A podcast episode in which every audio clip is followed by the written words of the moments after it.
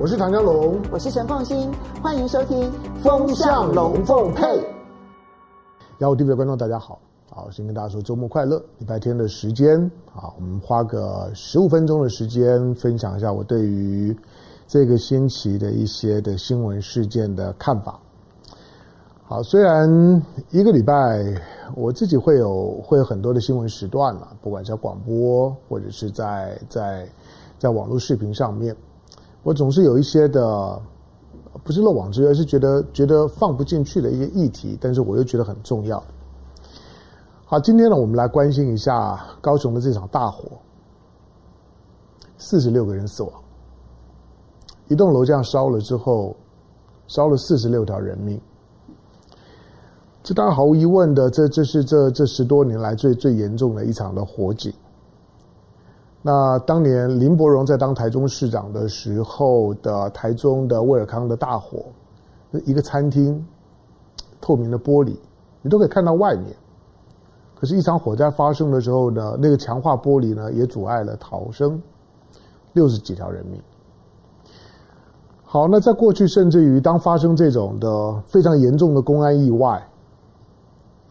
因为这些公安意外而负责而而负责而付出代价的，比如说，比如在当时担任台北市长的黄大洲，陆陆续续呢发生过天龙山温暖啦、论情西餐厅啊等等这些在在在台北的台北市的历史上面很有名的公安意外事件。那因为连续的几起的事件，使得大家对于呢这种的这种的公寓、商业大楼的公共安全，大家开始觉得哦，那个过去确实是很惊呼。那很多的安检呢也都很草率，所以在这些事件发生之后呢，台湾确实大幅的大幅的提高，也强化了这种大楼的消防安检的标准。呃，我也认为，就说，政府部门、地方政府呢，在查查这些呢，这些公安、消防的这些的这些检查的时候，也都比过去落实严肃。甚至不久之前，大家还看到拍成了拍成了这个单元剧，哈，《火火神的眼泪》。你看，呃，热播也大大的提高了大家对于对消防体系啊、公安问题的领导跟公民教育，那都很棒。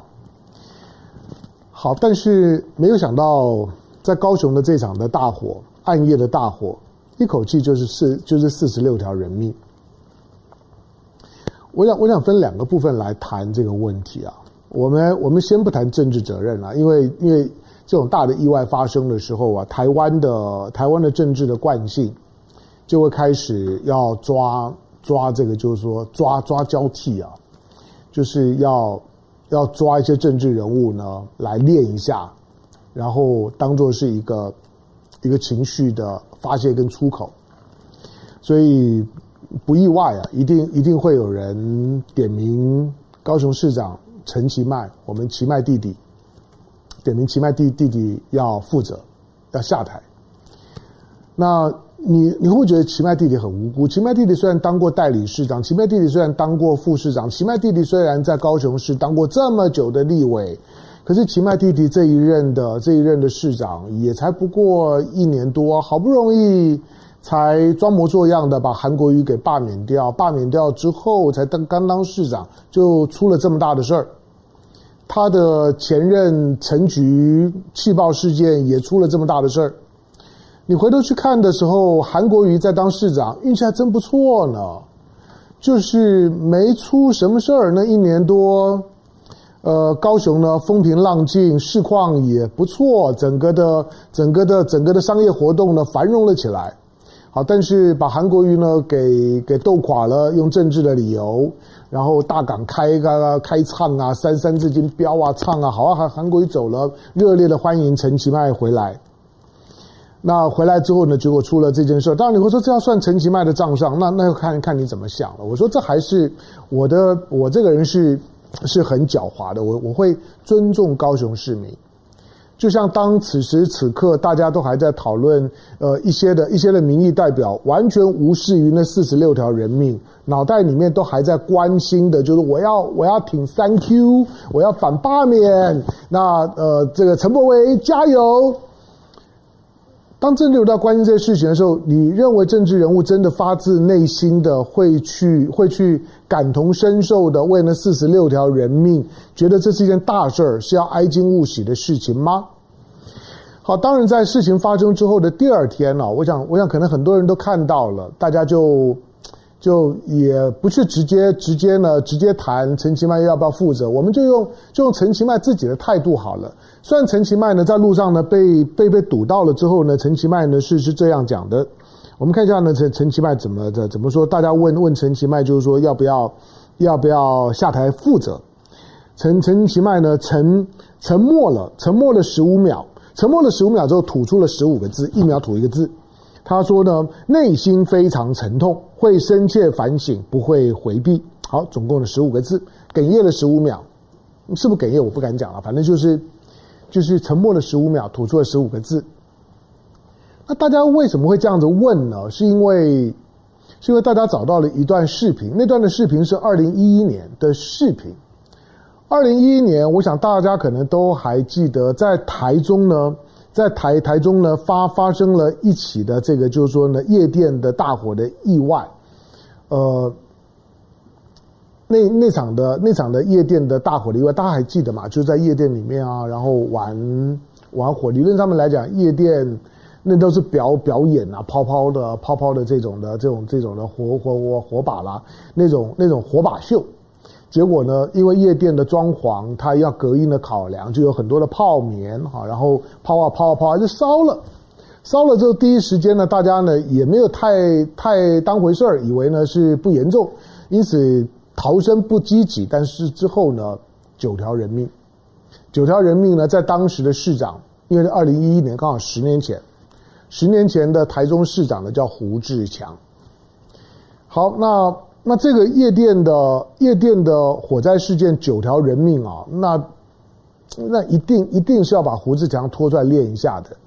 大家找到了这段的视频，网络上自自己可以找来看了，因为因为那天那那天当当这个呃看到看到这个监察院监察院呢呃弹劾案通过了之后呢，弹劾了两个高雄市政府呃不是台中市政府的一级主管。但是对于胡志强的弹劾案没有过，那场的那个那个节目呢是弹劾案，监察院的弹劾案，然后呢胡志强弹劾没有过，主持人呢叫做呢就是主主持人是我我最近非常关心，因为他一直在吐血。那谢志伟先先生，尤尤其在德国吐血，我们要多关心他。那你看，我们的我们的台北市长柯文哲就很关心他，柯文哲就觉得他吐血这么严重，应该要插管哦。那个那个已经已经到了到了后后期，应该好好检查一下。那因为谢呃谢志伟有一种很很特殊的身体的毛病，就是一看到青天白日满这种国旗就会吐血。好，那但是在在当时还没有吐血的时候，二零一一年谢志伟在当。在在被派去德国当很快乐的大使之前，他在民视主持节目，主持节目那一天呢，就邀了陈其迈。那邀陈其迈呢，两个人当然沆瀣一气啊，你一言我一语的，哇，当然是第一个把监察院修理得非常惨啊，这些的监察委员啊，谁谁谁是胡志强的好朋友啊？那根本监察院就应该就应该废了，既然胡志强都没有都没有都没有弹劾，胡志强根本就应该要要请辞下台，胡志强当然应该要弹劾。好，那。你听到在当时当来宾的陈其迈啊，那时候还年轻啊，那个画画面，反正网络上大家可以自己找来看了。那陈其迈呢，在当时呢是是觉得觉得忍无可忍，觉得怎么没有弹劾呢？就算没有弹劾呢，你你胡志强呢也应该要要自要自己就就下台啊！九条人命哎，这十年前啊，呃，人命的价价值是一样，人命人命不会不会贬值，人命呢只会升值，不会贬值。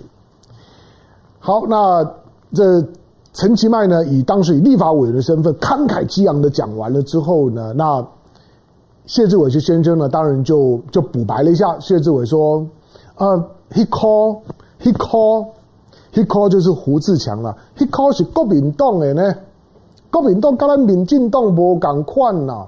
那是咱民进党啊，一点的负责。他的后面的那句话他没有讲，那意思大概就是这样子了。”就是你在你在讲的那个胡志强，一靠是国民党诶，因为那时候民进党在野嘛，国民党马英九在执政的时候，一靠是民进党。你要知道，二零一一年，二零一二年是蔡英文跟马英九角逐总统，那个时候杀的正激烈的时候，所以呢，那场的台中的夜店大火，其实在舆论上面，民进党是强势操作的。好，那你听到陈其迈在当时这样讲，听到谢志伟这样讲，我我我难免就会就会想说，啊，是如果是发生在今天，谢谢志伟现在虽然吐血很严重，谢志伟谢大使会觉得现在的陈其迈市长该请辞下台吗？是不是就让大家不要等了，也不要问了？就把那个那个节目放一放，鼻子摸一摸，就赶快滚了，不要再想到说明年我还要选市长，是不是可以这样做？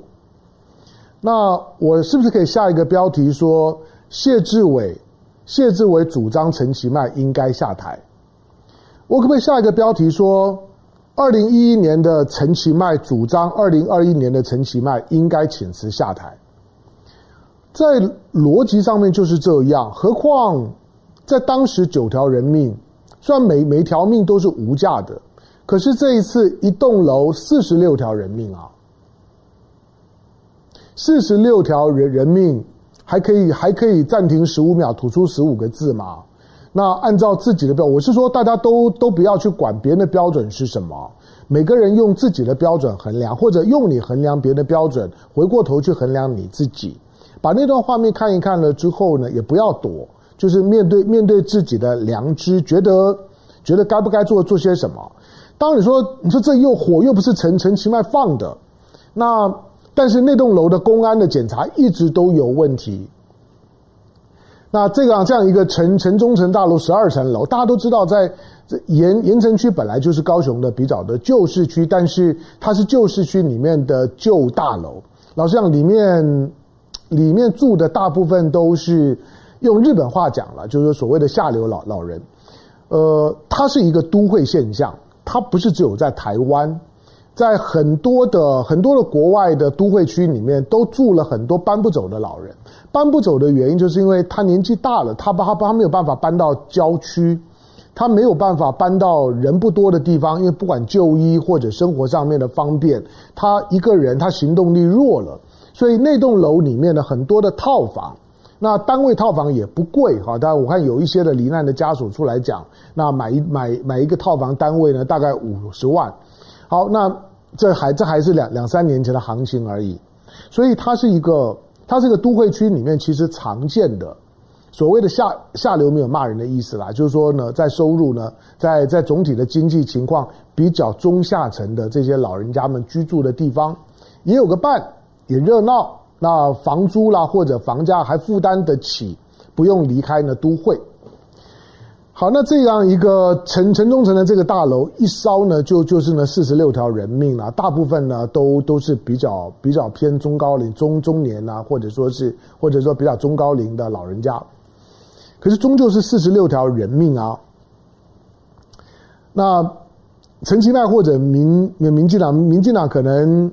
可能第一时间还还还是对这种事情是无无感的，还是觉得任何的危机呢都都是呢可以以拖待变的，就像是高雄气爆事件一样。我也不反对，我说实在的，民主就是自作自受嘛。那呃这种的事情发生了之后，我也我也不会在这地方说陈吉迈下台，民民进党一定要逼陈吉迈下台，没有意思。那台湾已经养成这种政治文化，谁造成了这种呢？这种只有一出了事情之后，就用这种的幸灾乐祸的口吻逼人下台。那干这种事情的人，这个时候是自自己的自己该负责。陈其迈是不是这样做？谢志伟是不是这样做？那就那就自己去面对。但是我没有要逼谁下呃下台，那不是我的风格。我觉得让高雄市民自己决定吧。反正明年就要选市长，让高雄市民自己决定。你觉得？觉得经过了这些事儿之后，你觉得这两年有没有因为陈其迈、其迈市长、其迈弟弟回来当市长，你真的觉得高雄变好？好，这个是我接下去我要讲的重点。刚刚讲到胡志强时代的台中，跟陈其迈时代的高雄，我在过去啊，在台中的在台湾的地方的呃城市里面，我花比较多的功夫呢去写文章去比对的，就是台中跟高雄这两个城市。我写过好几篇的双城记，我说你看着台中跟高雄的变化，高雄是一直往下沉，台中一直往上升。那什么叫做下下沉？什么什么什么叫上升？你知道高雄？高雄是台湾第二个升格的升格的城市，第一个当然台北市了，第二个就高雄市。在高雄市的升格，升格为直辖市，成为台湾第二个直辖市。它升格的时候是有非常特殊意义的。高雄市升格是在我如果没记错，是在一九七九年。一九七九年呢，就是就就是呢台美断断交，美国呢抛弃台湾呢，跟北京呢建交的那一年。那一年呢政政治气氛很紧张，风雨飘摇，呃，很多人对台湾呢失去了信心，呃，很多办移民跑跑出去，但是那个时候那个时候的国民国民党国民政府孙运璇时代，反而呢。反其道而行之，开始开放观光旅游。你你想跑不用跑啊，你你要要出国旅游，你随时都可以去。以前还有外汇管制，没关系。你现在想出国，随随时可以。另外一个呢，就让高雄市升格，让让台湾觉得有办喜事的感觉。所以高雄的升格在当时就是给台湾冲喜。好，那高雄升格的时候，高雄人口一百三十二万。那个那个时代，因为在十大建设的时代，高高雄突然间多了中钢。多了中船，高高高雄呢？高高高雄说多了，就是说很多的新的建设。高高雄港，高雄港在那那个时刻之后，高雄港呢一路呢往往上冲。高雄港曾经冲到了全世界的第三大的货柜港。那个时候也代表的整个的台湾的经济，南台湾的经济的繁荣的景象。整个的高雄是欣欣向荣的。虽然制造业为主的城市啊，呃。会让你觉得高雄比较像是一个工人城市，不像是呢台北是个商业城市。它当然会有些污染啊等等的问题。可是高雄呢，总体来讲，在它升格的那一刻，它真的是当得起台湾的第二大都会。你想，它可以升格为第二大都，人口一百三十二万的时候呢升格，那个时候桃园在哪里啊？你知道桃园？高雄升格的时候，桃园的人人口多少吗？那我讲的高雄升格是高雄市啊，还不高，还不包括高雄县哦。你现在看到的高雄的人口是高雄县市合并之后，我讲的在高雄市呢，旧高雄市升格的时候，它只有一百三十二万的人口升格，可是，在当时的桃园市，桃园市的人口呢，只有六十五万吧。因为一九七九年的时候，你回头去查一下。桃园的人口只有六十五万，只有高雄的一半，那哪哪能跟高雄市比啊？那个时候，呃，连连台中市，当然台中市后来也并了台台中县县市合并啊。台中市人口那个时候也不到百万。那新北市虽然人口很多，但是因为绕绕着台北市，所以新北市并没有并没有升格。新北市那时候大概有有两百万。好，那高雄升格升格的时候一百三十二万。那一九一九七九年到现在为止呢，距离一九七九年已经四十二年、四十三年的时间，四十二三年过了。那你可以回头算一下，那台湾的 GDP 都都已经成长了好好几倍了。那个时候呢，那时候台湾的人均所得一万美元都还不到，现在都已经三万美元了。换句话说，你就算扣除掉通货膨胀，大家的、大家的，就是说呢，收入啊、水平啊、GDP 啊等等，财富所得啊，基本上都成长。那慢慢的到了马英九的时代呢，因为几个的大都会区的城市的管理的关系，那不升格的话呢，这些的地方的城市，它预算啊、人呃一些人事啊各方面，呃，会有些困难。所以马英九的时代呢，就就就把这个地方的地方地方的这些行政呢做了一些的调整，从两都变成六都。那一口气呢，除了台北市、高雄市之外，新北市升格了，桃园升格了，台中县市合并升格了，台南县市合并升格了。所以台中、台南、高雄这三个都是县市合并，都是台中市并台并台中县，台南市呢并了台南县，高雄市呢并高雄县，都升格了。唯一呢，呃，新北市以外，唯一单独升格的就是桃园，桃园市。我刚刚讲桃园市在当时的人口啊，六十五万，高雄市呢一百三十二万。那如果高雄市没有并高雄县，你知道经过四十一年之后的高雄市人口是多少吗？有增加啊，增加了大概三十几万。如果没有并高雄县的话，高雄市人口大概是一百六十五万左右。可是，在当时只有六十五万的桃园市，桃园市的人口现在已经两百多万。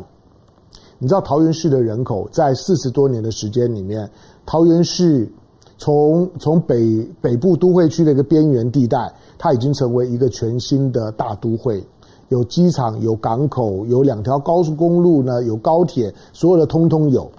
桃园成为全台湾人口第二年轻，仅次于新竹市。的大都会区，六都人口里面，啊，桃园最年轻，大量的人口的进驻，桃园的人口成长了三倍多，而高雄几乎纹风不动。第二个，你再你再看人口的结构，人口的结构呢，快速的老化。第三个，你看它的出生率，它的出生率近乎是零，甚至是负的。如果扣除掉呢少量的迁入的人口，高雄的人口这些年几乎不成长，尤其是在。民进党热烈吹捧的陈局任内，我说人民是用脚投票的，有很好的工作机会、很好的环境，人就会进来。可是高雄的房地产为为什么动都不动一下？当然，这今年可能有稍微的动一点点了。可是相对于北北台湾，相对于大台北，相对于新北市，哇，那个高高雄的房地产，呃，我在我在几年前曾经算过，如果如果有一个双胞胎。他们出生之后，一个让他住台北，一个让他住住高雄。他们各买了一一套房。那四十年之之后啊，他们的他们的房房价的资产大概差五倍以上。你买同样大的房子，在高雄买一户，在台北买一户，五年以后，他们的房价会差五倍以上，他们的寿命会差五岁。高雄在很多方面呈现出一个一个一个都会发展停滞的情况。这种的停滞，我不是说因为它都会发展停滞，所以像像是呢城中城这种的大楼就合理。可是呢，当它停，当城市发展停滞，人口不增加的时候，它的房地产不太动。高雄的总体的房地产指数，你你不要拿个案了，比如啊、这边有有有栋新大楼新推案的这个这个价格多多少，在从化区里面新推案当然会高一点啊。可是高雄的总体的房价几乎是不动的。好，那当它不动的时候会发生什么是事情？它有很多的老房，它一九七九年就已经升格了，就告诉你说它当时的经济情况是不错的。可是高雄现在的就业情况、薪资所得各方面的表现，在六都里面都很差，它的市政府的财务情况也很差。高雄总体来讲，它从一个城市发展所需要的数字面来看，它的表现都很差。接下去就会遭遇到一个情况，它会遭遇到都市更新困难，就是因为它的它的房子老旧，可是呢，大家的所得的成长的缓慢。但是房子又很老，已经的已经符合呢房子的老化符合都更的标准，可是口袋的深度让他没有办法都更，这是跟台北不一样的。台北你你会发现现在的都更很多的建商呢都把自己呢转型成都更型的建商，到处去找这个老房子谈都更，在都更的过程当中呢去赚钱。那对于这些呢老房子的这些这些呢居民来讲，他也可以住新房子。那房房子更新，房价呢上涨，然后呢这些建商呢也可以也可以赚一点。就换句话说，它的城市持续的在成长，房价也在持续的成长。因此呢，对于呢对于在这些居民来来讲，它就自动的就有了都更的条件，因为建商会感兴趣，建商有利可图。高雄像是大家会说，像城中城这种房子，为什么不拆掉重建呢？为什么明明知道呢？它的它的很多安检都没有过，可是为什么还是让它摆在那里？你没有办法，那些都是下流老人啊！你要他去哪里啊？你难道以为今天的民进党或者陈其迈真的就有就有铁大的魄力呢？赶圈都把都迁走？就像是北京呢，在在处理处理他的他的这个，就是说呢，下流社社会一样，用这种非常粗暴的手段，不可能。但是你说，那为什么不赶快都更？请问都更的条件在哪里？那那些的居那些的居民，他们有都更的能力吗？我说都更的过程当中，他们得要先搬离开，他们的那些的房子单位都很小，都是套房。老实讲，在都更了之后，如果再搬回来，难道建商再盖一堆的套房让他们再住回去吗？也不可能啊。好，换句话说，高雄所遭遇到的问题是它城市发展的问题。我我不是要去引导大家连结说这是天外这这是城城中城的这样子一个四十六条的人命，它就一定是一定是怎么是什么什么就说呢都都市发展落后所造成，但是它是一个大背景。我反而是在提醒，就是说，如果如果高雄的它的发展的面貌，它的发展的逻辑仍然没有改变，它仍然没有办法走出呢那种的那种的传统的框架，呃，以为以为关关起门来就是呃抗拒呢外头的变迁，用政治去处理市政发展的问题。你可以，你可以，你可以处理三年，处理五年，处理十年，你没有办法处理三十年、四十年。三十年、四十年之后，整个的城市发展的动能，城市如果要脱胎换骨，它必须要钱。你要，你要有钱，你要那个城市呢要有未来感。一个没有未来感的城市是没有自我更新的能力的。我在过去谈高雄的时候，我讲过很多次，我说高雄非常像是美国的底特律。美国的底特律呢，人口最多的时候，它是全美的第五大城吧。底特律的人口最多的时候到两百多万，但是呢，当它产业萧条、经济不发展的时候，它后来人口剩下六七十万，三分之二的人口都跑掉啊，市中心区都一堆的烂尾楼啊。高雄就是这样。可是你不要说桃园了，你相对于相对台台中，你记不记得林佳龙在当台中市长？林佳龙很兴奋的说：“台中成为全台湾的第二大都会了，我们超过高雄了。”你听起来很怪的，对不对？林佳龙啊，林佳龙回来好像好像觉得超过高雄了之后，对了，作为台中市长很高兴，因为他选连任，虽然后来失败了，可是高雄也是你民进党在这执政啊。台中的人口都超过高雄，因为台中同样呢都当了都当了呢十多年，陈菊也好，或者说胡志强也好，都当了两任多的市长。当两任多的市长，可是台中跟高雄，我我一直在提醒，两个城市最大的不同就是，胡志强在当台中市长的时候，台中几乎所有的城市发展指标都是高速的往上面走。所以你看到台中现在的市况绝对比高雄要好很多。台中不管是它重划区或者它的传统的市市区，它的地价可以，它的房价可以，它有都更的条条件，它自己可以自我更新，就像你皮肤会自己换肤一样。但高雄没有办法，高雄除了从化区以外，像是盐城这种的老市区里面，未来会有很多像是城中城这种的房子动弹不得。那。你说，那我们那那那那我们就要叫市长做，市长怎么做？你以为今天是市长说好，我们来来都更就可以都更？如果今天市长说我要来推动都都更，他就可以推动推动都更，那都更就简单了。重点是你有没有经济的动能？